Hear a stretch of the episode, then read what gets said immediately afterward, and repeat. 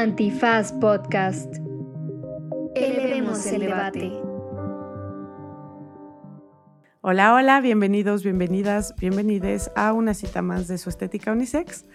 Estética Unisex, con Jimena Ábalos. Disponible en Spotify, Apple, Google o cualquier lugar donde escuches podcast.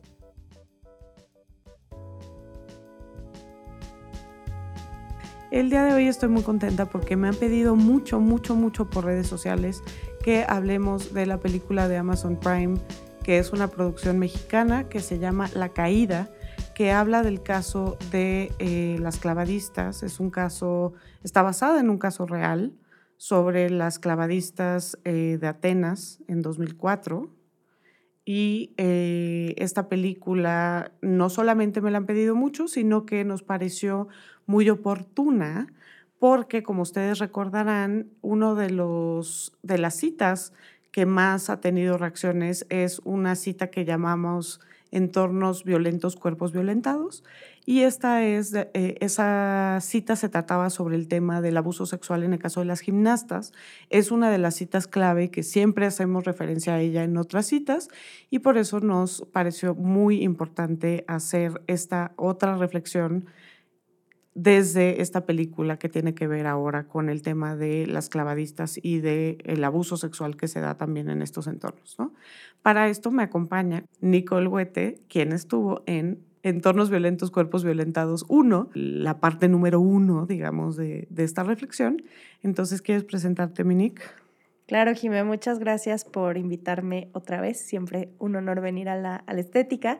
Soy Nicole, Nick Huete Em, soy activista, feminista, trabajo además en una organización feminista que se llama Intersecta y una de las cosas a las que dedico mucho de mi tiempo es pensar en cómo transformamos los espacios para reducir oportunidades para violencia, cómo transformamos los espacios para que la justicia esté más al alcance de todas las personas y por eso me encanta poder estar acá para platicar contigo. Muchas gracias. Muchas gracias. Pues entonces vamos a platicar sobre esta película que se llama La Caída pero antes les dejamos con una pequeña cápsula.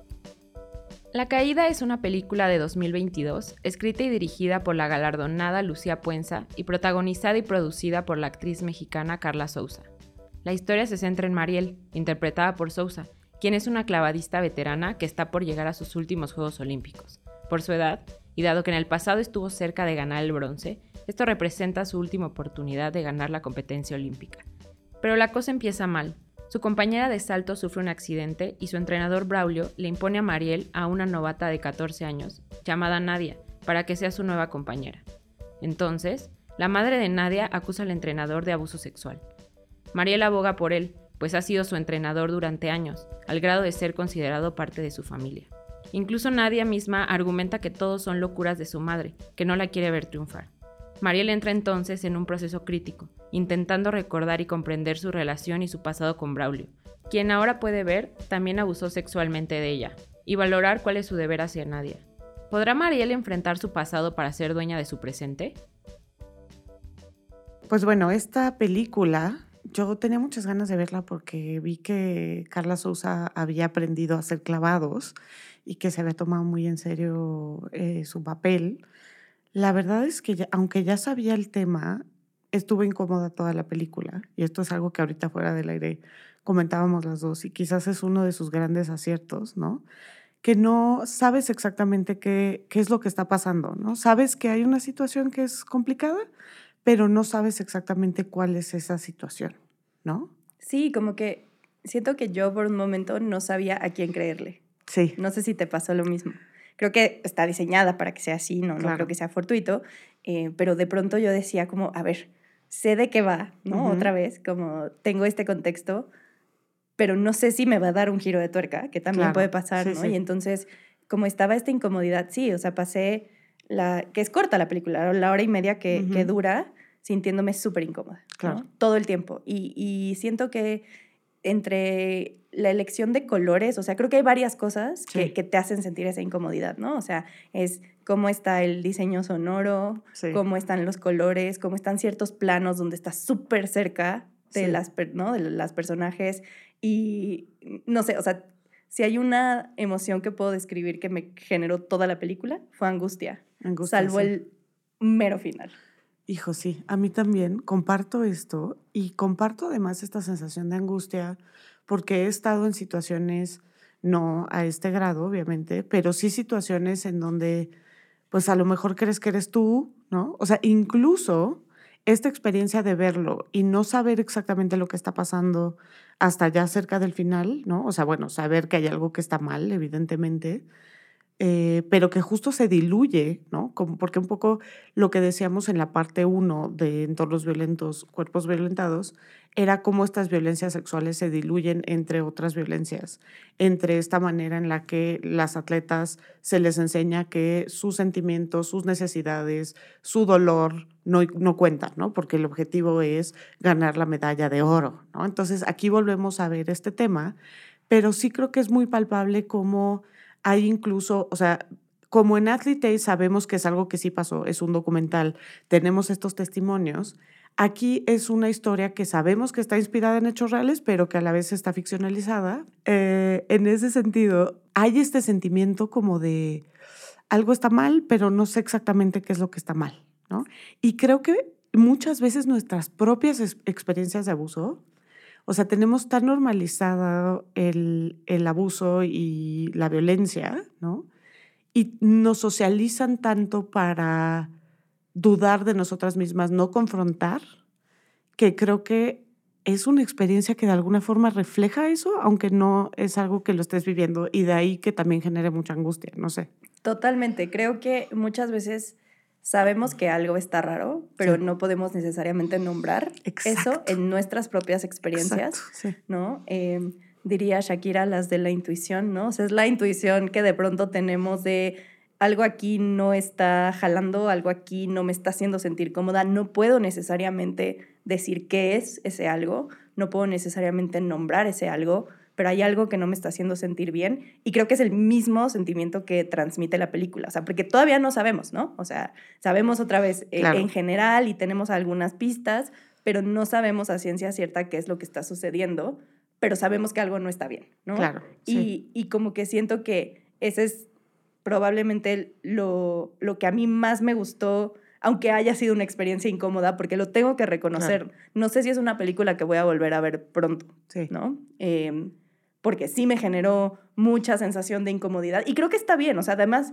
digo, yo espero que si a nosotras nos generó incomodidad, a otras personas les genere todavía más. incomodidad, de acuerdo. Em, pero, pero sí creo que definitivamente es esta cosa de decir, algo no está bien, de pronto tienes flashazos de cosas que no entiendes todavía en contexto, ¿no? Claro. Sonidos, para mí la burbuja, ¿no? Uy, sí. Las burbujas es un sonido que está todo el tiempo en la película y que al principio yo no entendía. Claro, que esto aquí estamos spoilando, pero la burbuja también tiene que ver con el abuso, ¿no? Totalmente. Y entonces ahí empezamos a ver eh, e, este sonido, ¿no? Que además tú eres muy sensible a los sonidos y, y cómo eso empieza a generar también esta sensación de tensión, de estrés, de, ¿no? Y creo que, a ver, hay una cosa que eh, se habla poco, ¿no?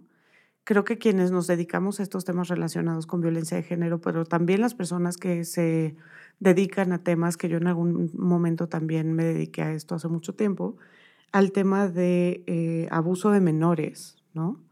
No, no se debe decir menores, perdónenme. Esto es un momento de, es, es un teaching moment, porque no se dice menores, se dice niños, niñas y adolescentes.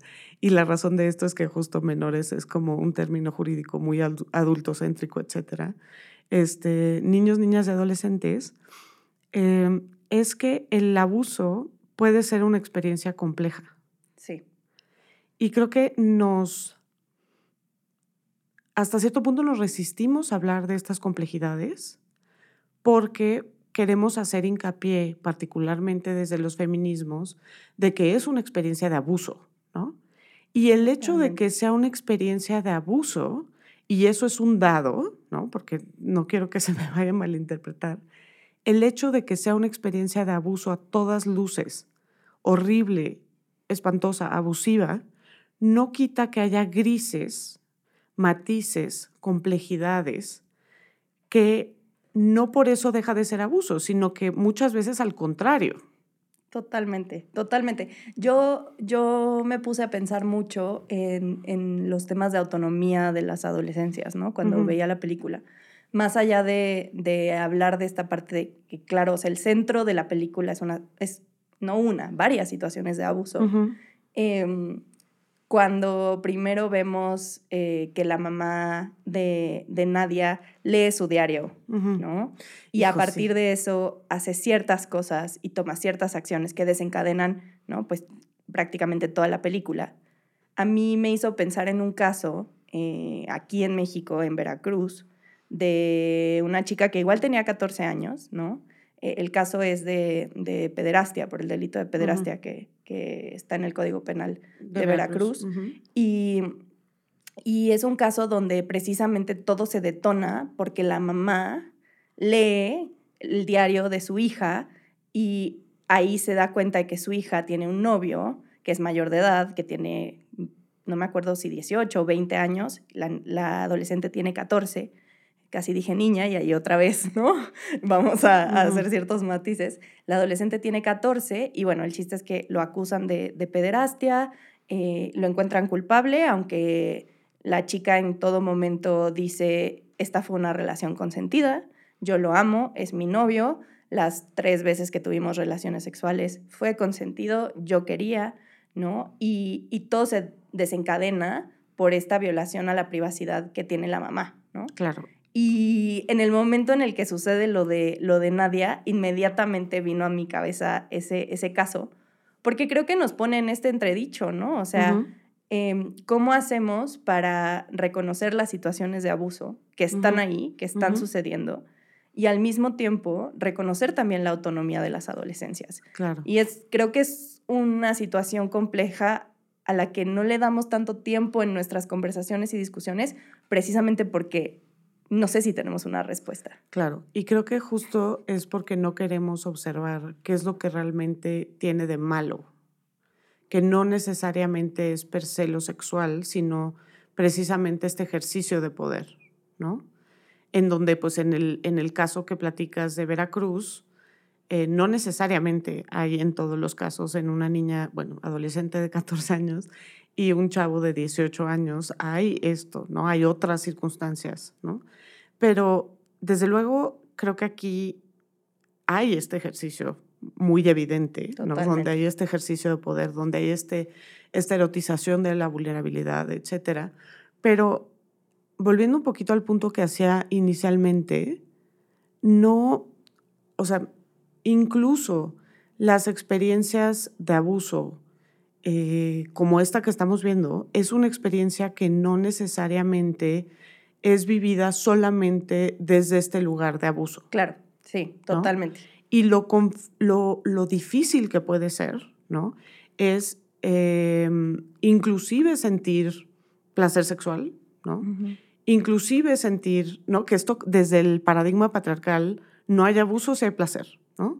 Y no es cierto, ¿no?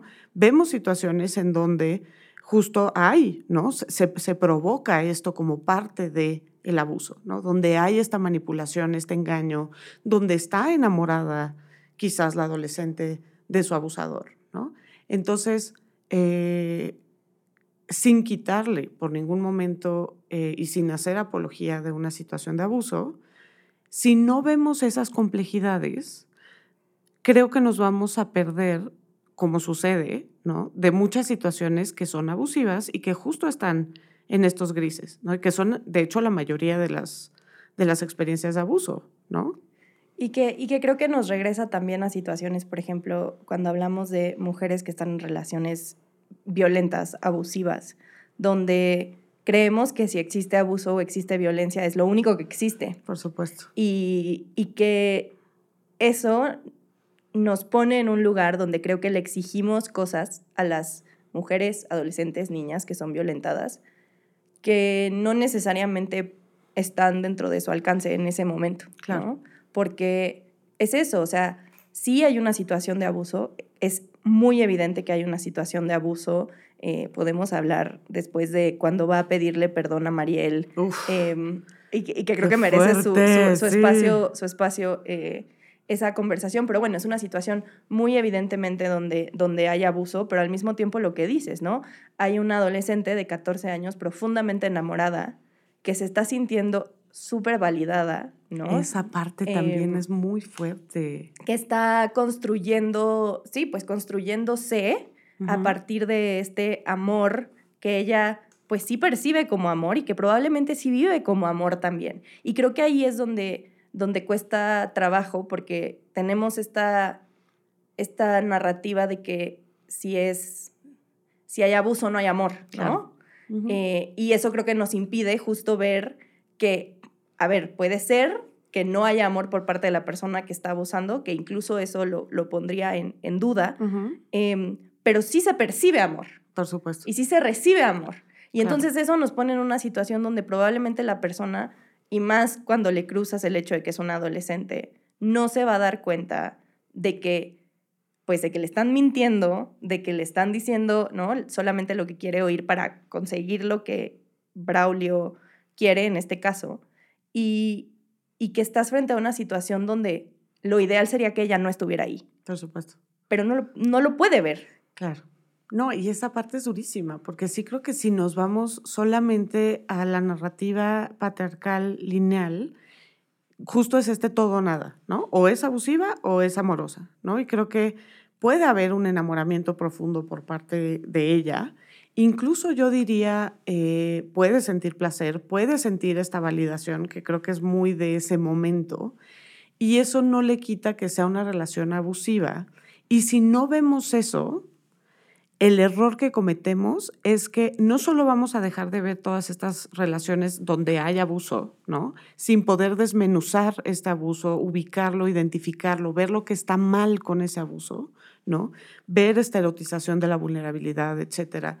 Esta, estos mecanismos que él hacía, que eran a todas luces abusivos y que no solamente eran abuso sexual, ¿no? Hay No. otros abusos ahí, sino que además creo que es un error porque justo nos va a presentar un retrato tanto de la víctima como del agresor que no corresponde a la realidad del abuso. Totalmente. Y, y creo que, o sea, es que incluso hay que, habría, supongo, que tomar un paso para atrás y entender que ella misma no se concibe como una víctima. Por ¿no? supuesto. Y eso también nos pone en un lugar complejo, porque estamos acostumbradas a situaciones donde muchas mujeres sí se, sobre todo ahora creo, Claro. sí se reconocen como víctimas. ¿no? A partir de eh, poder nombrar las violencias que están experimentando, a partir de, eh, pues sí, creo que ciertos detonantes que hemos tenido culturalmente, incluyendo mi primer acoso, incluyendo el Me Too, Claro. eh, donde realmente hay una manera de nombrarte víctima, sobreviviente, puede ser otra palabra, pero de reconocer que estás viviendo una o varias violencias. ¿no? Claro. Y, y creo que es una capa añadida de complejidad cuando ni siquiera estás ahí, Claro. ¿no? Porque entonces lo que haces es que cuando las personas te dicen, estás siendo víctima, que es un poco lo que pasa con Nadia, o sea, Mariel le dice, ¿no? Sí. Eh, y es lo que le está tratando de comunicar, entonces hay un rechazo inmediato. Y que además eso es muy adolescente. Súper adolescente. O sea, si alguien viene y te dice, esta relación no es buena, no es sana, pues entonces mil veces más te vas a aferrar a esa relación, ¿no? Y a sentir que es este lugar de amor prohibido, Romeo y Julieta, etcétera, ¿no? Que Romeo y Julieta se supone que aparte también tenía como 13 años o 14 años o no sé qué, Julieta. Este, pero además, esto que estamos diciendo es muy importante para tener respuestas adecuadas al abuso sexual, ¿no? Porque si pensamos, y esto es el paradigma patriarcal, ¿no? De la víctima perfecta, que se asume como víctima, ¿no? Que no puede hablar quizás, pero una vez que eh, se destapa, por decirlo de alguna manera, entonces es una víctima que se asume como víctima, que quiere ir, que quiere denunciar, que quiere hacer todos estos procesos, ¿no?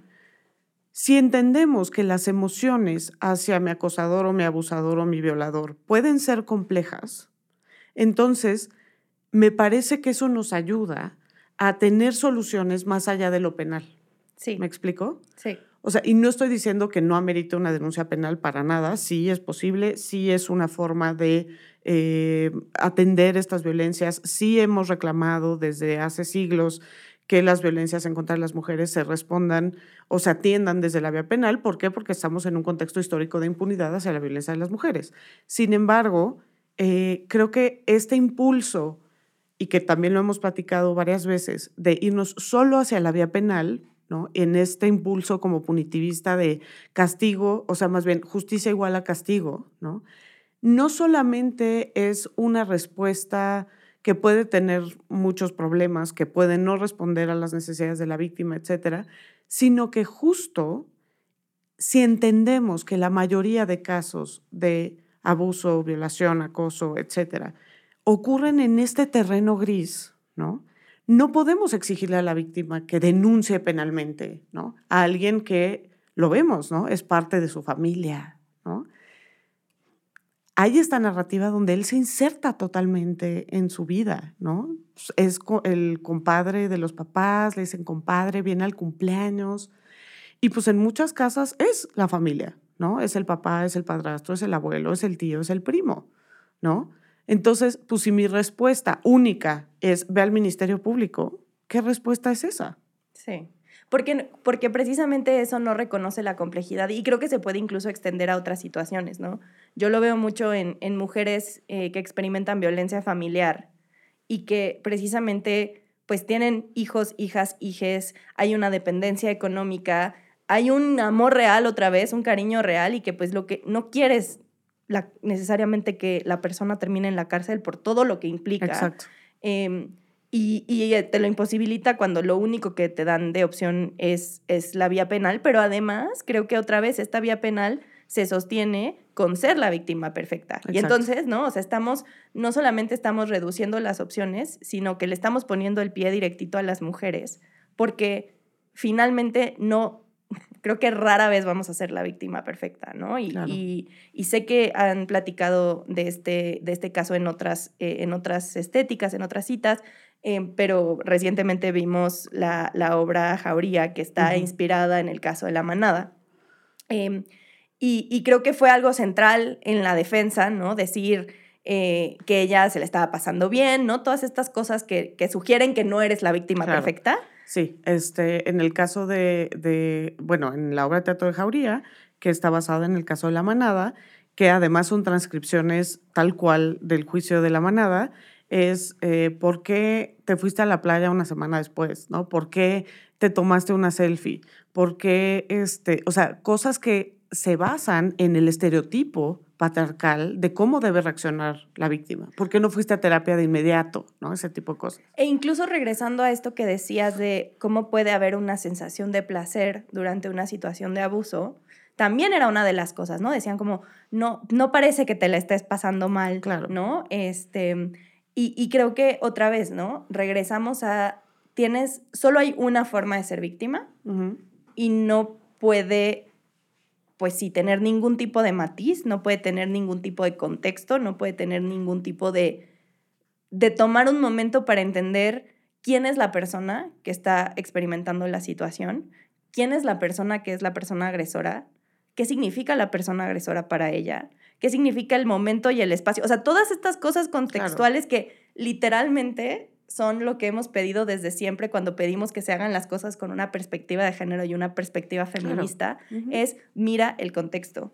Y creo que justo no, no nos lo permite. Y es un poco yo creo, uno de los retos, incluso cuando sí se inicia un proceso dentro de, la película, que además de las cosas más inverosímiles es que inmediatamente empiecen un proceso eh, de investigación y lo suspendan, o sea... Y sobre todo porque se supone que esto es en las Olimpiadas de Atenas, entonces, sí. digo, sé que está basado en hechos reales, pero difícilmente esa respuesta institucional habría sido tan pronta, ¿no? Totalmente, pero justo la respuesta institucional, o sea, inmediatamente es... Em, pues si ella, ¿no? Nadie en este caso no está afectada, no está, ¿no? No está haciendo este concepto que tenemos de víctima. Entonces, lo que nos están diciendo no es cierto, ¿no? Claro. Y, y, se interpone no solamente en el acceso a la justicia por la vía penal, sino en general en el acceso a la justicia, cuando solo tenemos esta idea de para ser víctima necesitas cumplir con este checklist y no permitimos esos grises. Claro, y además creo que, o sea, justo pensando en esto que dices sobre eh, si denuncias, no denuncias, etcétera, em, creo que viene esta parte en donde muchas de nosotras, y esto lo veo mucho en mi trabajo, esta complejidad de sentimientos que tenemos hacia el agresor, ¿no? Eh, yo atiendo a víctimas y muchas de las mujeres me dicen, es que me siento que soy una malagradecida por hacer esto, Porque sí hay una parte, ¿no? Que la vemos también en la película, de me apoyaste, este, me ayudaste a ser mejor, me enseñaste muchísimo, ¿no? Y entonces me siento mal por denunciar este abuso. ¿Por qué? Porque precisamente se nos pinta que el, eh, o sea, hay tanto el cliché de la víctima como el cliché del agresor, ¿no? Que el agresor es 100% malo. Difícilmente es 100% malo, ¿no? Eh, justo, pues son hombres, ¿no? Y lo vemos en el caso de la manada, es muy claro. Pues son chavos que podrían ser tu primo, tu hermano, etcétera, ¿no? Este cuate, pues todos tuvimos un profesor así, ¿no? Que a lo mejor era totalmente encantador y súper alentador y que te decía que tenías potencial, etcétera, etcétera, ¿no? Digo, no estoy diciendo que todos tuvimos un profesor abusivo, espero que no, pero, eh, o sea, es alguien que no asocias tampoco con el cliché de cómo es un agresor. Que el patriarcado nos dice que un agresor es un desconocido de entrada, un desconocido probablemente eh, que forma parte de algún grupo vulnerado, ¿no? Eh, que es racializado, ¿no? Y pues eso no es la realidad. La realidad es que son personas cercanas a nosotras que forman parte de nuestro círculo, que son personas que conocemos. Pero volviendo a lo que dices de la víctima perfecta, creo que también hay una parte que nos hace dudar inconscientemente que tiene que ver con la sexualidad de Mariel.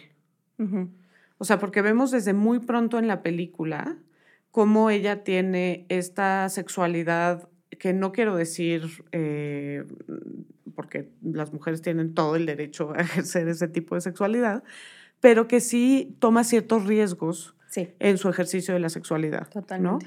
Y que sí vemos quizás, y no quiero aquí ser slot shaming, porque insisto, estas prácticas pueden ser totalmente saludables, pero en el caso de Mariel sí vemos cierta compulsión ¿no? En, en, el momento de ejercer su sexualidad. Y eso pues también nos confronta desde este lugar de la víctima perfecta.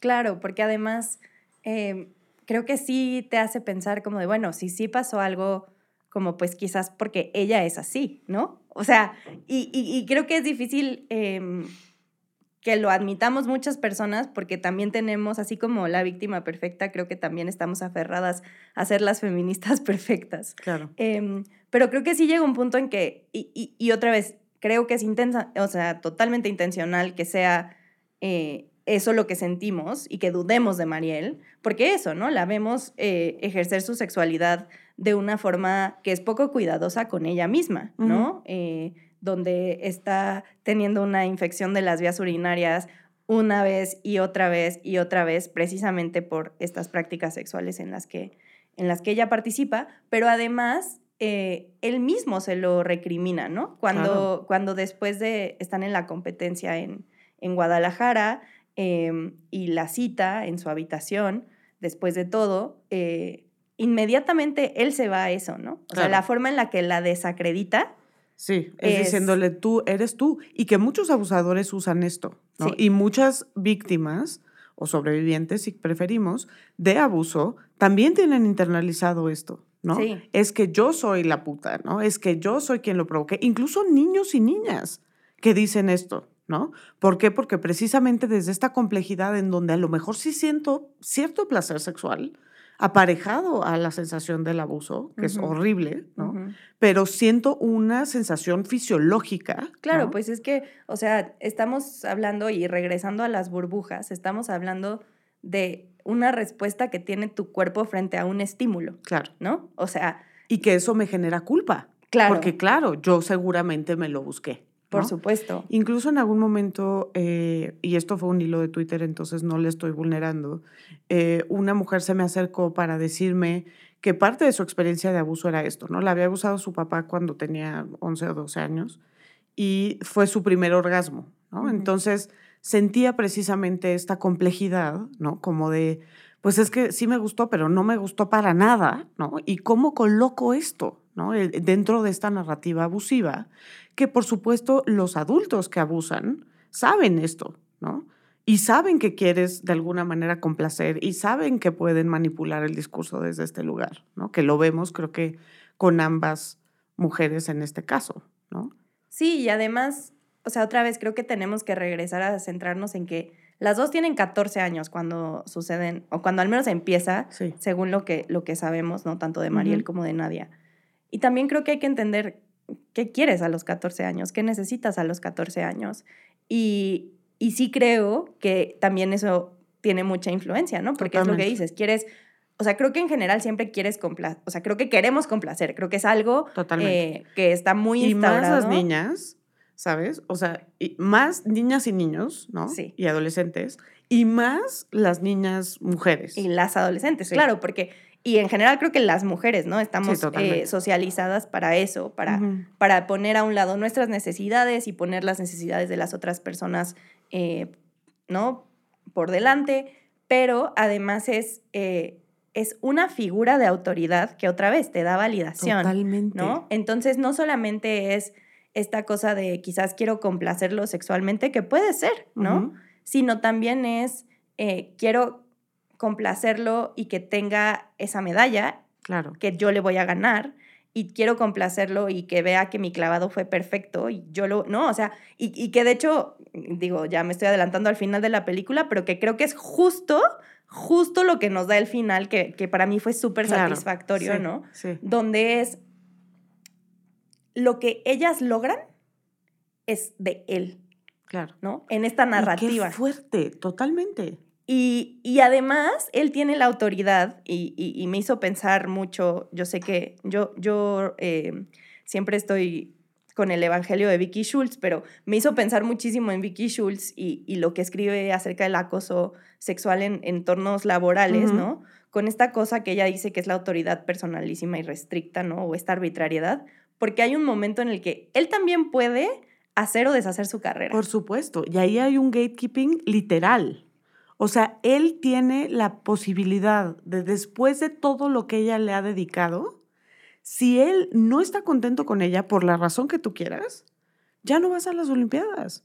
O sea, sí es un, un literalmente un gatekeeping, como de yo decido si te abro o no la puerta a esto que le ha sacrificado tu vida entera, ¿no? Y nos lo están diciendo toda la película, ¿no? O sea, primero es em, su, su compañera, la compañera de Marielle, la razón por la que llega Nadia con ella es porque tiene esta lesión, ¿no? Y después de que tiene la lesión y que, y que Mariel está diciendo, no, pues no quiero que, sea una niña porque son mis últimos Juegos Olímpicos y demás, él deja muy claro es que esos lugares son de México y que si él quiere, Mariel puede no participar. Exacto. Eso es lo primero, ¿no? Sí, que desde ahí viene un ejercicio abusivo de poder. Totalmente, totalmente, porque es como, pero además es él o sea, la decisión no es una decisión que tome el comité o la federación o donde haya, tengamos algún tipo de peso, contrapeso, es él, ¿no? Claro. Esa es la primera vez que nos lo dicen. Después él le dice, te quieren sacar del equipo y estás aquí porque yo te estoy manteniendo en el equipo. Y que esto también es súper típico de los casos de acoso sexual, ¿no? Es gracias a mí, me debes todo en esta vida. Y luego es, y yo te puedo sacar, ¿no? O sea, entonces todo el tiempo nos están diciendo que el, la permanencia de Mariel, pero pues también de Nadia en su momento, depende única y exclusivamente de Braulio. Claro. Y la precariedad en donde esto la coloca. Y cómo vemos, ¿se acuerdan? ¿Te acuerdas que hay un momento en donde sí le pide ya disculpas? ¿No? Cuando ella se pone, que están entrenando y le contesta y tal, tal, tal, ya cuando se da cuenta de lo que está pasando, pero no lo tiene trabajado todavía, y, y, pues le contesta, ¿no? Y él le dice, tú vas a hacer exactamente lo que yo diga, ¿no? En esto que hemos dicho también, que ahorita lo platicaremos sobre cómo el entorno es violento en general, que decíamos con Ashley ¿no? Entre todas estas violencias, pues la violencia sexual de pronto, pues es una más de muchas, ¿no? Pero creo que en ese contexto es muy claro eh, este ejercicio de poder que él tiene, ¿no? Como desde este lugar en donde ella le termina pidiendo perdón a él. Oye, no, no, no, de verdad, mil disculpas. ¿Por qué? Por el temor a que le cierre la puerta. Que, que tiene todo el poder para hacerlo, ¿no? Y que ya si queremos como dejar de hablar de las personas y las responsabilidades de las personas y empezar a hablar justo de los entornos y justo de las instituciones, ahí hay una cosa clave. Por supuesto. Y creo que sí, o sea, creo que es muy importante justo, o sea, hemos hablado de las víctimas, hemos hablado de los agresores, pero esto no ocurre en un vacío, ¿no? Y lo decimos una y otra vez, ¿no? Porque es muy importante justo ver a la comunidad y qué es lo que está pasando en esa comunidad, que de alguna manera facilita o da pie a estos abusos, ¿no? Y, creo que tenemos una situación similar a la que teníamos en, en Atleta A, donde otra vez hay un aislamiento de, de las y los deportistas, ¿no? No de quienes viven en Ciudad de México. Mariel vive con sus papás y va y entrena y, y me parece incluso curioso que nos sugieren que ella tiene casi 30, ¿no? O sea, nos sugieren que, que ya no es, o sea, porque ya se le va a acabar la carrera, porque ya son sus dice, en mis próximos Juegos Olímpicos ya voy a tener 30 años, entonces asumimos que tiene 26 años, ¿no? Algo así. Sí, o, a lo mejor más, ¿no? Y sigue viviendo con sus papás, pero quienes son de fuera, y lo dicen muy claramente, viven ahí, ¿no? De hecho, pues ves que hay dormitorios en, este lugar donde está la, alberca y la fosa y todo, eh, donde sus papás están lejos e incluso eh, Braulio en algún momento cuando se está tratando de defender después de la acusación inicial de la mamá de Nadia, dice como no, y es que nosotros somos quienes los cuidamos y nosotros somos quienes los curamos cuando se lastiman, o sea, como esta cosa donde están verdaderamente aislados del resto de, pues sí, de las, las únicas personas con las que interactúan son sus compañeros, compañeras, compañeros eh, deportistas y sus entrenadores. Claro. Que son hombres, además. Sí, tienes toda la razón. O sea, ya de entrada ahí hay una vulnerabilidad muy fuerte, ¿no? Ya de entrada ahí eh, hay este contexto del que ya hemos hablado de eh, tus necesidades físicas, tu seguridad, tu salud incluso, están en segundo plano, ¿no? Porque aquí lo que importa es a lo que vas, ¿no? Y quieres el oro o no quieres el oro y esto es lo que se requiere, ¿no? Sí, y se minimizan, que ya lo habíamos dicho también en la cita sobre Atleta A, se minimizan sus dolores de una forma que creo que hay unas que son muy explícitas en la película y hay otras que nunca las abordan, pero ahí están. La primera vez que vemos a Mariela hacer un clavado con su compañera que después se lastima, trae un moretón en el hombro y una, una herida en el hombro y como en el homóplato. Sí, es cierto, sí, es cierto. Y en algún otro momento en la pierna de Nadia también vemos estas heridas, ¿no? Y nadie nunca las menciona. Claro. Eh, la, lo que experimenta la compañera de, de Mariel, Alejandra creo que era, en la alberca, lo hacen como tan mínimo, Braulio específicamente, ¿no? O sea, Mariel le dice... Ay, X, sí. ¿Cómo está, no? Y, y estamos hablando de que tiene un esguince cervical. O sea, se pudo haber muerto en ese clavado la chica. O haber quedado con una discapacidad severa. Exacto. Y es como, ay, no, todo bien, va a estar, ¿no? Como se minimiza. Pero pues ya no va a poder competir. Y ese es el, el, foco de la discusión, ¿no? ¿Qué van a hacer a la luz de que ella... Y entonces, pues sí, realmente eres e, esto que él dice, ¿no? Es un lugar. Y si tú eres capaz de aguantar para ocupar ese lugar, vas, ¿no? Y esto, creo que, a ver, eh, es muy claro en este entorno, ¿no? Pero que creo que de ninguna manera es exclusivo de este entorno. No, para ¿no? O sea, creo que hay muchos entornos en donde justo estas violencias, esta cultura de tienes que aguantarte y si no te gusta está la puerta y este, aquí así es, ¿no? Eh, creo que en esas culturas, que son prácticamente todas nuestras culturas laborales, algunas más, algunas menos, ¿no? Creo que empieza a haber también un poco más de conciencia sobre esta violencia laboral, etcétera. Pero creo que sí tenemos muy este rollo, incluso desde la educación, ¿no? De cómo la letra con sangre entra, ¿no? De que el profesor que es súper maltratador y violento es el, el buen profesor, ¿no? ¿Por qué? Porque siento satisfacción en el momento, igual que sienten satisfacción Nadia y Mariel, ¿no? Te sale bien el clavado y es como, ah, wow, qué bueno, le agradezco que me haya puesto bajo este régimen del terror, ¿no? Me saco 10 en el examen y digo como, wow, qué bueno que aguanté, ¿no? Y hay esta satisfacción, ¿no? Que obviamente es una satisfacción manufacturada a partir de este lugar de síndrome de Estocolmo prácticamente, ¿no? Sí, y que, y que además justo creo que no, no las permite salir de ahí, Claro. ¿no? Porque, porque además estás recibiendo mensajes contradictorios todo el tiempo. Em, en una de las primeras interacciones entre Mariel y, y Braulio, eh, cuando le dice por primera vez, porque lo escuchamos, o sea, escuchamos a Mariel recordando esa frase varias veces durante la película, pero cuando le dice yo jamás haría nada que te hiciera daño, en esa Uf. conversación, Qué fuerte es esa expresión. esa expresión es muy fuerte, pero antes de, de entrar a esa, en esa misma conversación le dice, sé que puedes con eso y más. ¿no? Sí, sí es cierto. Eh, y luego, cuando están ya en Guadalajara y están en el Sé hotel, perfecto a dónde y vas. todo. Le dice, tú no aguantas nada. Totalmente lo Tú te- contrario. Tú te, pones el pie solita porque aparte no puedes dejar de coger. sí, Desde este ejercicio de la sexualidad que ella tiene, que es una sexualidad, insisto, en ningún momento quiero decir que no sea un- una sexualidad válida ni nada, ¿no? A mí me parece perfectamente bien si alguien elige asumir estos riesgos, ¿no? En cuanto a la salud, en cuanto a tener sexo con desconocidos, lo que sea, ¿no? Hay un riesgo ahí, ¿no? Pero es un riesgo que se puede asumir. El problema que vemos aquí es, por una parte, esta parte como compulsiva, ¿no? Donde vemos que también se debe probablemente al abuso, totalmente. donde ella eh, busca esta validación a través del sexo, ¿no? Porque así ella entendió que alguien la validaba y la quería, y entonces ella busca este sentimiento de validación a través de eso, ¿no? Eh, y por otra parte, cómo eso sirve para que su abusador la siga desacreditando y le siga diciendo que ella es la puta, ¿no? De alguna forma. Sí, y además le dice, tienes talento, pero te falta carácter. Sí. Entonces, ¿no? O sea, al principio de la película le dice, tú Uf, puedes con eso sí. y más, ¿no? O sea, todo el tiempo es, tú eres lo máximo, tú eres lo máximo. Y luego es, ¿no? Por un lado, el, el, el slut shaming y el, el, todo esto, crees que no sé y es porque andas cogiendo con todo el mundo otra vez, ¿no? Que es un poco lo que le dice.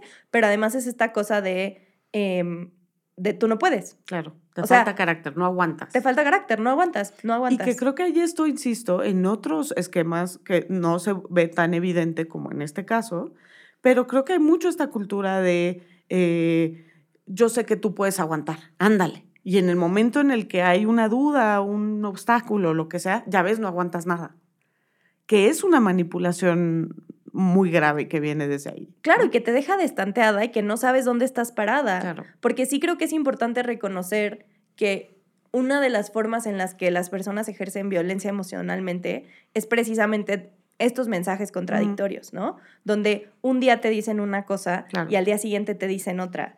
Y entonces tú no sabes qué es lo que vas a recibir después, Claro. ¿no? O que a veces es, te digo una cosa pero hago otra, ¿no? Y también, y también creo que lo vemos, digo, podemos regresar ahí el yo jamás haría nada que te hiciera daño, ¿no? Te estoy diciendo una cosa pero mis acciones están reflejando otra Claro, completamente. Y que hay un gaslighting sistemático, ¿no? En absolutamente todas estas acciones, pero que se da de una forma que está muy normalizada en estos entornos, ¿no? Sí, y que, y que la primera vez que se lo dice, otra vez regresando a, a las dudas que te siembra la película, la primera vez que se lo dice yo dije como, como a ver, se supone que yo sé que este güey es el malo y estoy diciendo el malo a propósito, Claro. eh, pero como que le creí, ¿no? O sea, como que le creí que, que pues la quiere muchísimo y que la protege muchísimo y que es así de que el sol, la luna y las estrellas y, y que siempre va a estar procurando su bienestar. Y claro que no, ¿no? Eh, de hecho, nadie procura el bienestar de Mariel y creo Sí. que esa es otra conversación. Tienes toda la razón. Pero bueno, me quiero regresar un poquito porque creo que tenemos que ir ahí, pero dentro de la complejidad de la experiencia del abuso, creo que también, a ver, a Mariel le confronta mucho el abuso de nadie, ¿no? Sí. Después nos enteramos que es porque ella fue abusada de la misma manera, lo cual de alguna forma podríamos intuir desde el principio, pero que no nos es explícito, ¿no? Hasta que abre su diario, ¿no? Y entonces viene este momento como de, ¿no? Pero al principio incluso la propia Mariel está en una especie de negación, ¿no? Sí. Va con la mamá de Nadia y le dice como, piensa bien lo que estás haciendo porque esto le, van, le va a arruinar a ella la carrera y le va a arruinar a él también la vida, ¿no? Como desde a este un lugar. buen hombre de familia, con Claro. hija. ¿no? Este, pero creo que parte de lo que está experimentando, y esto es algo que experimentan también las personas que hemos vivido eh, estas violencias, no, pretendo decir que yo lo he vivido en esta escala, pero por ejemplo, hay testimonios de eh, víctimas de violencia sexual severa, ¿no? Que eh, sienten em, un sentimiento análogo a los celos cuando su abusador cambia de presa. ¿Me explico? Y tiene que ver justo con esta complejidad. O sea, no es que esa persona quiera el abuso, desde luego que no, no es que sea su culpa, sino que también hay esta complejidad desde con el abuso venía esta validación, este pretendido cariño, etcétera, etcétera, y entonces pues también me voy a quedar sin eso. Sí, y que creo que, que creo que es lo que al principio eh, se sugiere, ¿no? O sea, un poco es, Mariel se está poniendo loca claro. porque ya no es la favorita, ¿no? Eh, Incluso Nadia se lo dice. Sí, en un momento cuando, cuando eh, Mariel ya le dice cómo sé qué está pasando y demás, Nadia le dice, ¿no? Que, que, que él me dijo que ibas a hacer esto, es lo primero. Y, lo segundo. Claro que ya lo traía súper preparado, ¿no? Y lo segundo es eh, que es celosa, ¿no? Eh, pero, pero incluso quiero me acabo de acordar em, de cuando primero vemos a Mariel con la doctora por su enfermedad, ¿no? La, infección, de vías urinarias. Que ella escucha a Nadia decir ciertas, no vemos a nadie en ese momento, pero escucha su voz y le dice, y a Braulio, y como que le dice que abra algo. No, no, no sé si, si te acuerdas. Fue como, o sea, como que ella escucha eso y empieza, creo que no registra, o sea, creo que, a ver, se empiezan a detonar cosas porque vamos viendo cómo se le detonan poco a poco hasta que explotan cuando lee el diario. Pero justo eso nos sugiere que no es, o sea, que no necesariamente es una cosa de que ella está cachando que le está haciendo algo malo a, nadie, sino justo esta parte de ahora está haciendo estas cosas que hacía conmigo, sean las que sean, incluyendo la validación con ella, ¿no? Eh, y está muy fuerte porque lo primero que piensas no es necesariamente esto, ¿no? No es necesariamente de, ah, se está dando cuenta que, que está viviendo una situación de abuso similar a la que vivió ella, sino que inmediatamente ella como que se pone a la defensiva. Sí. Y es eso, ¿no? O sea, como sentir que ya no eres mm, el, objeto, y, otra vez digo objeto muy intencionalmente, del cariño o de la atención de alguien, y cómo eso puede, eh, pues sí, puede descolocarte cuando estás acostumbrada. Sí, eh, volviendo al tema del entorno, ¿no? O sea, creo que vemos ciertas cosas muy claras del entorno, ¿no? El hecho de que esta violencia sea normalizada en general, ¿no? el hecho de, como lo vimos en Athlete tu dolor, tu percepción, tu deseo, tu cansancio, nada de eso importa, ¿no? Tus lesiones, no, lo que importa es que seas una máquina, ¿no? Y todo tu sentimiento de valía viene de ahí, ¿no? De que también puedes eh, perform eh, como atleta en esas circunstancias, ¿no? Pero también esta parte que dices del aislamiento, creo que es importante, ¿no?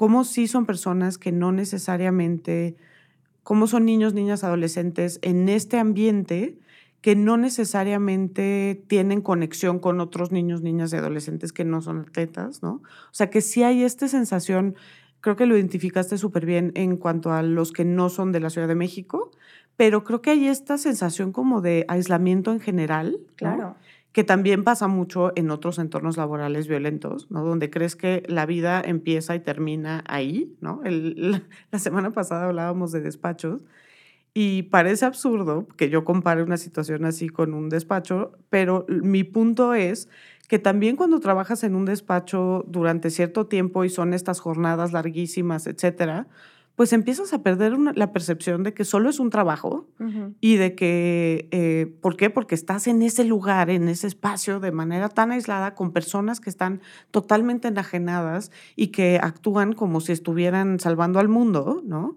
¿Y cómo es posible que no hayas contestado un mensajito a las 12 de la noche en domingo, ¿no?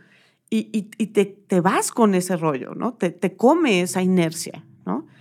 Y otra cosa que me llamó muchísimo la atención fue esta escena en Guadalajara en el motel. Justo hacia allá quería ir, justo hacia allá quería ir. Sí, o sea, cómo ves en el cuarto, bueno, primero en la alberca, ta, ta, ta, desde ahí empiezan que las chelas, que no sé qué. Y a ver, no quiero sonar santurrona de que cómo están tomando chelas a los 14 años, pero sí me parece muy problemático cuando vemos la escena siguiente, que ya es en el cuarto de Braulio y están todos estos adolescentes, este par de adolescentes eh, que son, bueno, ya Mariel no es adolescente, pero está, de jóvenes. Este, está Nadia, y vemos un entorno que dices como, aquí casi, casi que, como no va a pasar algo. Justo quería ir para allá, porque además creo que hay una cosa de que ya no son adolescentes. O sea, cuando los ves en ese entorno, y creo que lo platicábamos también cuando hablábamos de las gimnastas, ¿no?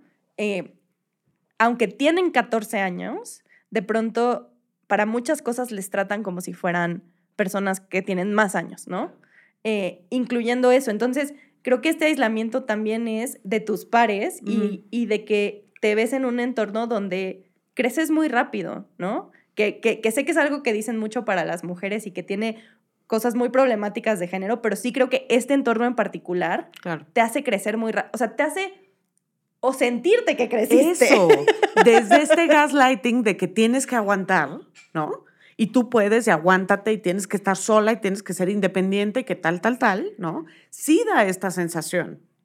Porque, porque incluso eh, Nadia como que ya se siente muy grande, ¿no? Y que nadie las cuida, que es lo que decías. Pero se, siento que se, que se complementa con esto de decir, a ver, otra vez, no es porque seamos unas santurronas. Yo sí soy señora morelense que me espanto, ustedes disculparán, pero, pero es una cosa de decir, a ver, o sea, en un mismo espacio, con alcohol involucrado, tienes a adolescentes de 14 años, a jóvenes y a señores, ¿no?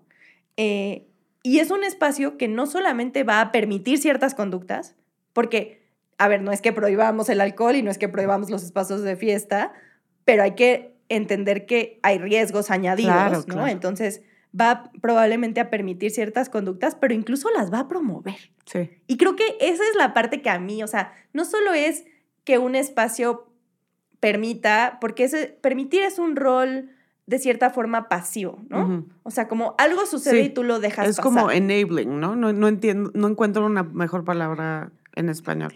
Pero está muy fuerte cuando por diseño lo está promoviendo. Claro, claro. No solamente lo está dejando pasar y haciéndose, ¿no? De, de la vista gorda, sino... Tienes toda la razón. Porque además eso les permite continuar siendo la máquina al Totalmente, día siguiente. Totalmente.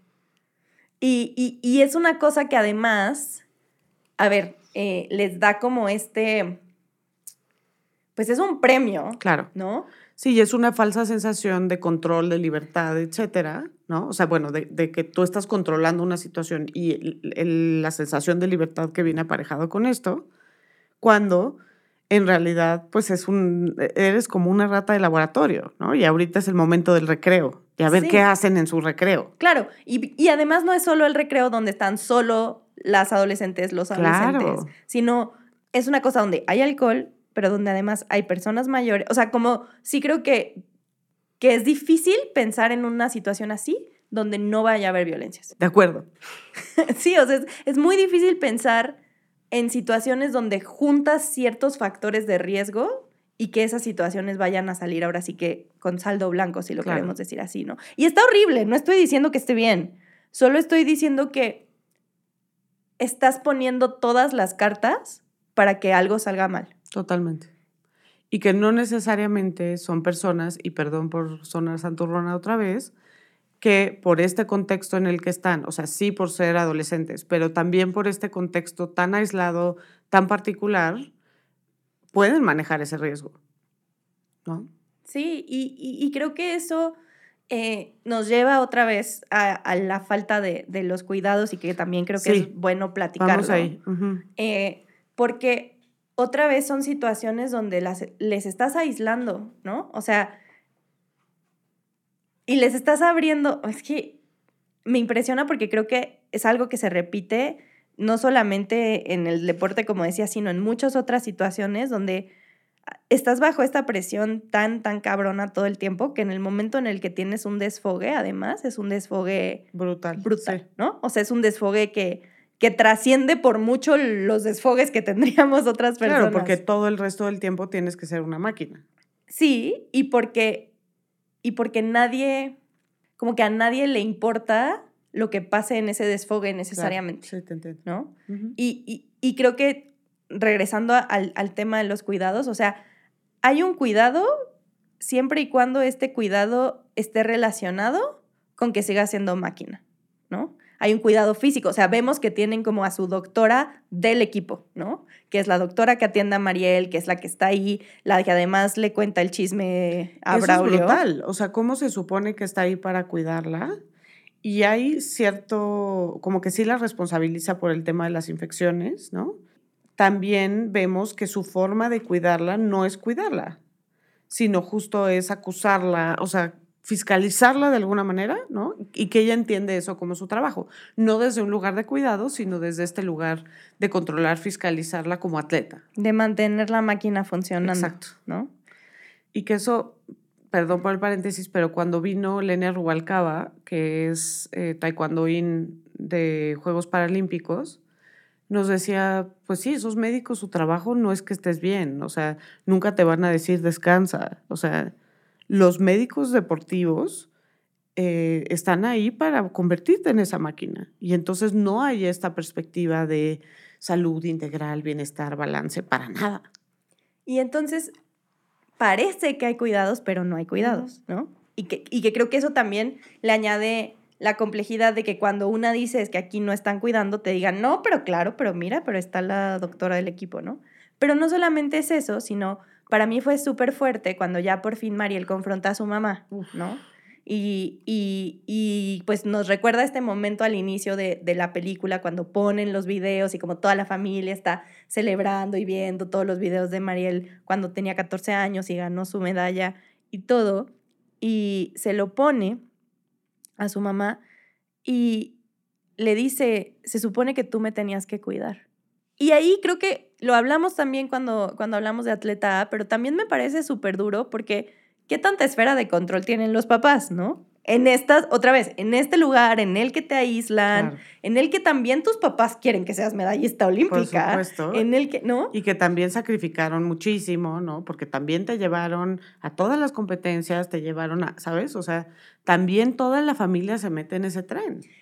Pero que no puedes no empatizar con Mariel, que se siente súper desprotegida, súper descuidada, ¿no? Y además frente a una mamá que cuando le empieza a contar su mamá reacciona desde un lugar de decirles que tú estás enferma y le dice estás enferma, ¿no? O sea, utiliza esa palabra. Entonces, como que siento que una vez que tienes ese contexto y vuelves a ver a Mariel y vuelves a ver todo lo que hace Mariel a lo largo de la película, uh -huh. dices, claro, o sea, esta cosa de te autosaboteas, esta cosa de te autodestruyes, esta cosa de te pones en situaciones de riesgo, eh, particularmente en términos sexuales, ¿no? Pero la vemos que también se quiere salud, subir. Que no se toma el antibiótico, o sea. Y que se quiere subir a echarse clavado cuando está borrachísima uh -huh. con el otro entrenador, ¿no? Uh -huh. O sea, como esta cosa de ponerse en situaciones de riesgo una y otra y otra y otra vez, pues probablemente sí tiene que ver con que nadie la cuidó claro, nunca. Totalmente. ¿Y qué es lo que tiene que pasar para que alguien me cuide? Sí, porque solo frente a ciertos extremos es que ella recibe ese cuidado. Y claro, y que ese cuidado lo asocia además con la experiencia de abuso. Y, y lo de la mamá que más me, me impactó fue que todavía después de eso, o sea, después de que la mamá de alguna forma ya sabe, se tiene que enfrentar con esa realidad ante la cual había estado como totalmente cegada, eh, todavía le dice, Braulio te está esperando allá abajo para hablar contigo, creo que le debes de pedir una disculpa.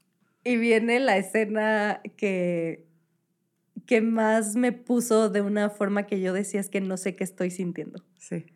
¿No? O sea, viene esta escena donde, donde él inicia pidiéndole disculpas y yo por un momento dije, ¿qué es esta fantasía feminista?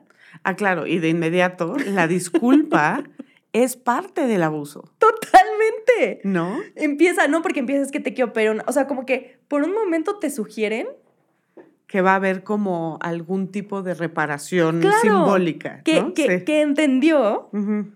que entendió que lo que está haciendo está mal, ¿no? Y entonces yo, de verdad, yo dije, ¿qué es esto? Sino lo que siempre hemos dicho que queremos muchas mujeres, ¿no? Que es una disculpa por parte de la persona que nos agredió, y, un reconocimiento exacto. de las violencias. Y entendí lo terrible que hice, ¿no? Pero resulta que lo terrible que hizo no es el abuso, sino el haber cambiado de víctima, ¿no? Desde este lugar de manipulación nuevamente, ¿no? Y ahí es cuando dices, no, o sea, no puede ser. Sí. O sea, como, como, qué decepción, pero no estoy sorprendida porque Por es el tipo de cosas que, que pasan. Por supuesto, sí. Em, y además también en ese momento yo lo único que podía hacer era pensar en Nadia.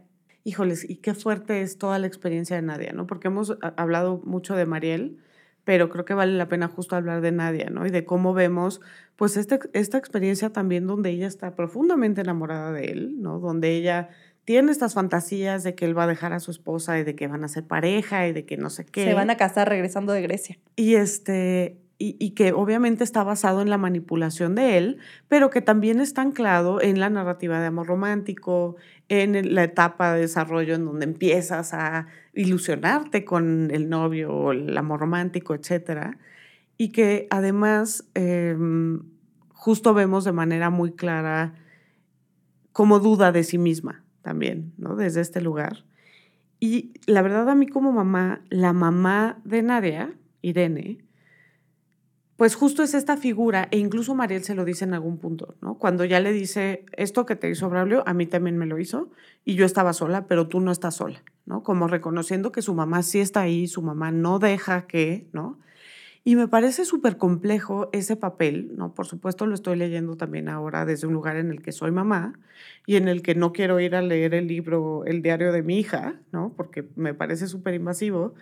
Pero por otra parte, pues dices, oye, qué bueno que fue a leer el diario de la hija, porque eso fue lo que detonó. O sea, ¿sabes? Como esta complejidad como mamá de un adolescente, viendo todos los riesgos que hay, ¿no? Y queriendo decir, reconozco tu autonomía, ¿no? Si te quieres ir a Guadalajara, te tienes que ir a Guadalajara, pero también parte de mí dice, ¿cómo es que la dejó ir a Guadalajara? O sea, yo la encierro en su cuarto y me vale, ¿no? o sea, como esta complejidad también desde qué representa el cuidado en ese momento de la vida, ¿no?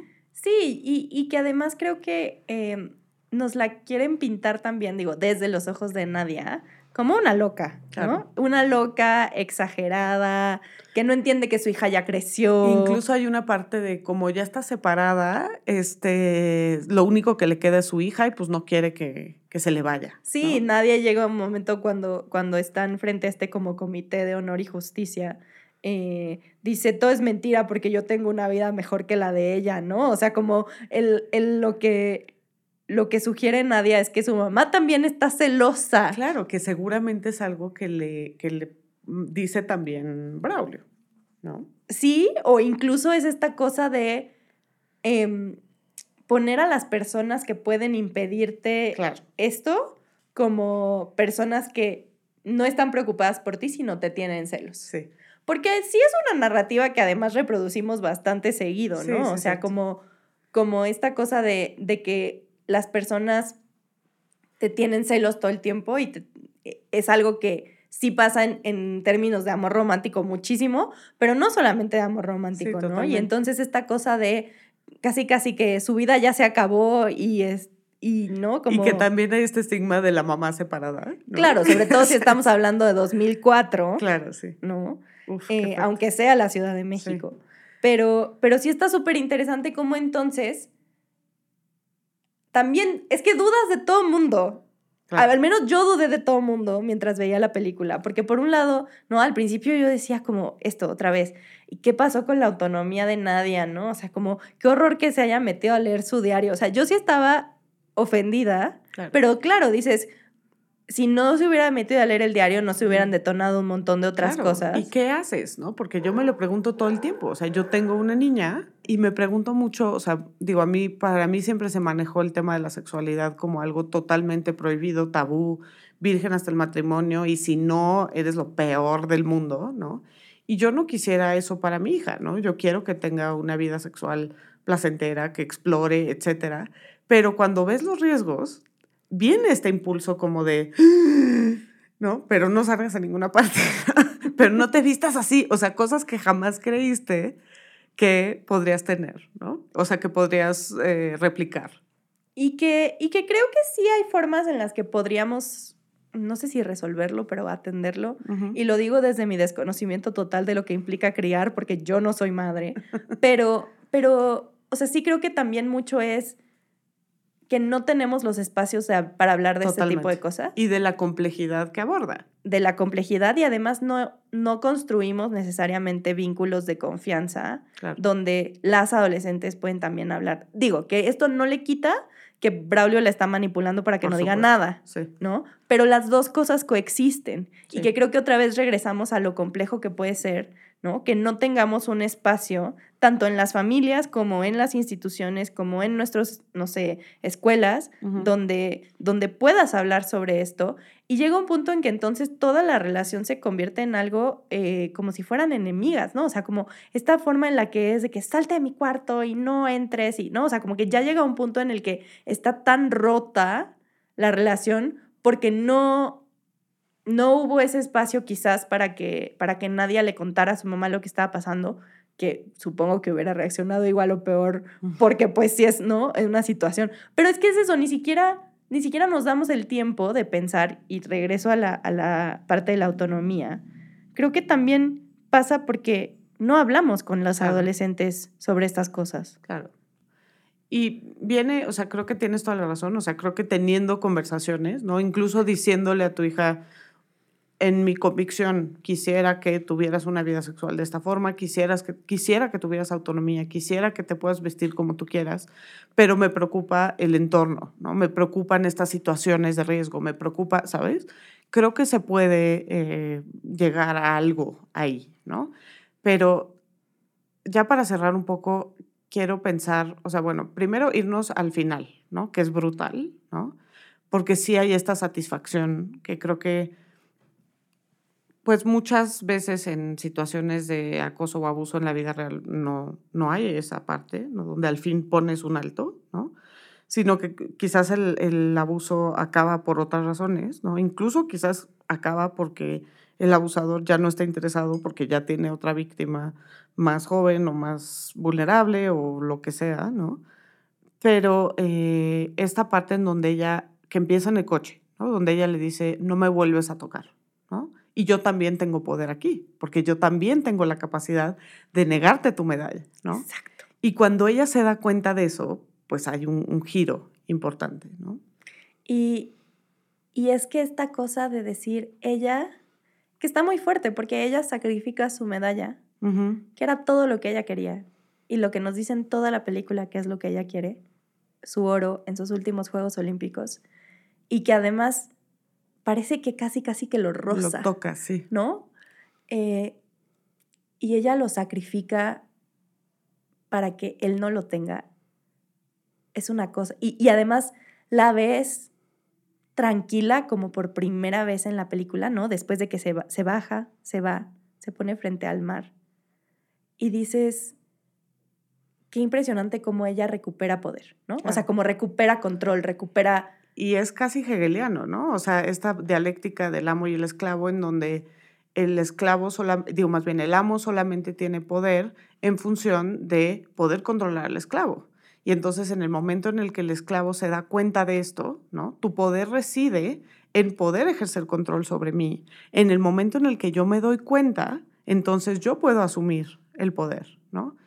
Que creo que lo vemos ahí, justo este ejercicio, ¿no? Donde ella dice, sí, pero es que yo, o sea, tú me has estado manejando este lugar donde tú tienes todo el poder, tú tienes todo el control, tú dices si yo puedo o no puedo ir a los Juegos Olímpicos, ¿no? Pero si yo no, ¿cómo se dice? Perform como tú quieres, se te va todo. Sí. Y además, para mí es poético que no, no jode el clavado. Claro ni siquiera lo toma. Claro. ¿No? Porque podría ser que se que jodiera el clavado, ¿no? O sea, puedes hacerlo es mal. Muy intencional. Puedes hacerlo mal y que pues parezca que lo hiciste mal y que no, no sea esto evidente, ¿no? Sí. Pero esta cosa de no moverse claro. de ese lugar. Y bajar las escaleras tan tranquila. O sea, es que para mí fue una cosa así, claro. Y, y, y, y, por un momento me puse triste por Nadia, tengo que reconocerlo. Sí, es cierto, porque también ahí el... Pero bueno, también nos van a entender que Nadia va a tener otros Juegos Olímpicos. Justo. Otra carrera, etcétera, ¿no? Como para hacer su primera Olimpiada fue un gran, eh, no sé, un gran papel o lo, como lo quieras llamar. Y solamente para cerrar, ¿no? pensando en las, en las respuestas institucionales que tenemos y en qué se debe hacer, creo que solamente pensar en esta lógica que también es muy patriarcal, y pues obviamente lo dice Angela Davis, etcétera, de justicia es igual a castigo, ¿no? Sí. Creo que la idea de que, o, justicia es igual a cárcel, ¿no? ¿Qué haríamos con Braulio? ¿no? Porque creo que me queda claro que no debe de estar entrenando a chavitas, ¿no? O sea, una medida sería que nunca jamás pudiera estar en una situación en donde tuviera un acceso tan fácil y tan eh, sin, sin, supervisión ¿no? de eh, mujeres jóvenes, de adolescentes, niñas, etc. Pero creo que eh, fuera de eso, pues la cárcel para alguien así, no sé si, si realmente es justicia, no sé si realmente hay un proceso de reflexión. No, yo tampoco creo que, que, que podamos saber Creo que justo la película nos deja muy en claro que para Mariel haberle quitado la posibilidad del oro es, justicia, para ella, ¿no?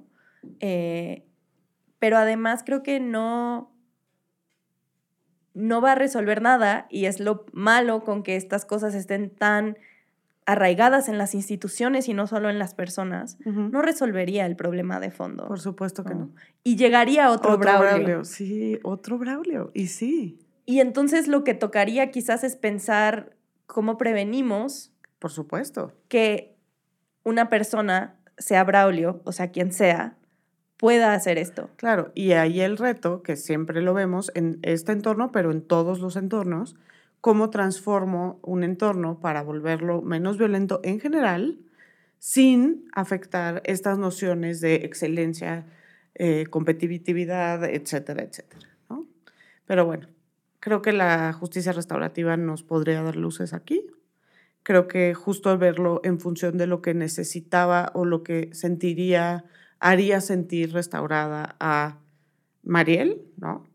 Es una reflexión que nos da mucha luz. Sí, y que, y que me gusta que con eso termine la película, porque creo que es justo una sugerencia de, de que sí se puede alcanzar, no sé si la palabra adecuada sea justicia, pero esa tranquilidad, que creo que es lo que muchas queremos después de situaciones violentas. Paz, tranquilidad. y, y, creo que es un, es un mensaje lindo, ¿no? Después nos preguntamos qué pasa con todo y se nos olvida el mensaje lindo. Pero que justo tiene que ver con este enfoque de justicia restaurativa, que es un enfoque a su vez de construcción de paz, ¿no? Relacionado con procesos de construcción de paz, etcétera, ¿no? Entonces creo que ese enfoque más que el punitivo y que de alguna manera sí simboliza esta reacción de Mariel, nos da un camino, ¿no? Pues muchas gracias, Minique, por venir otra vez a Estética Unisex. Ya eres nuestra invitada de honor. Eh, ¿Quieres dejar tus redes para que puedan seguir la conversación? Sí, me encantaría. Eh, me pueden encontrar en todos lados como arroba N-I-C-H-U-E-T-E. E. No sé si para cuando salga esto siga viendo Twitter, pero es lo que más uso. Em, y pueden seguir las redes de, Intersecta, que estamos tratando de pensar en muchas de las cosas que hablamos hoy y en alternativas para procurar esta, esta justicia. Estamos también en todas las redes como arroba intersectaorg. Muchísimas gracias. A mí ya saben que me encuentran en arroba jimábalos en el Twitter, pero por si desaparece el Twitter, me pueden encontrar en arroba jimena-ábalos C. Y nos vemos en la próxima cita de su estética unisex.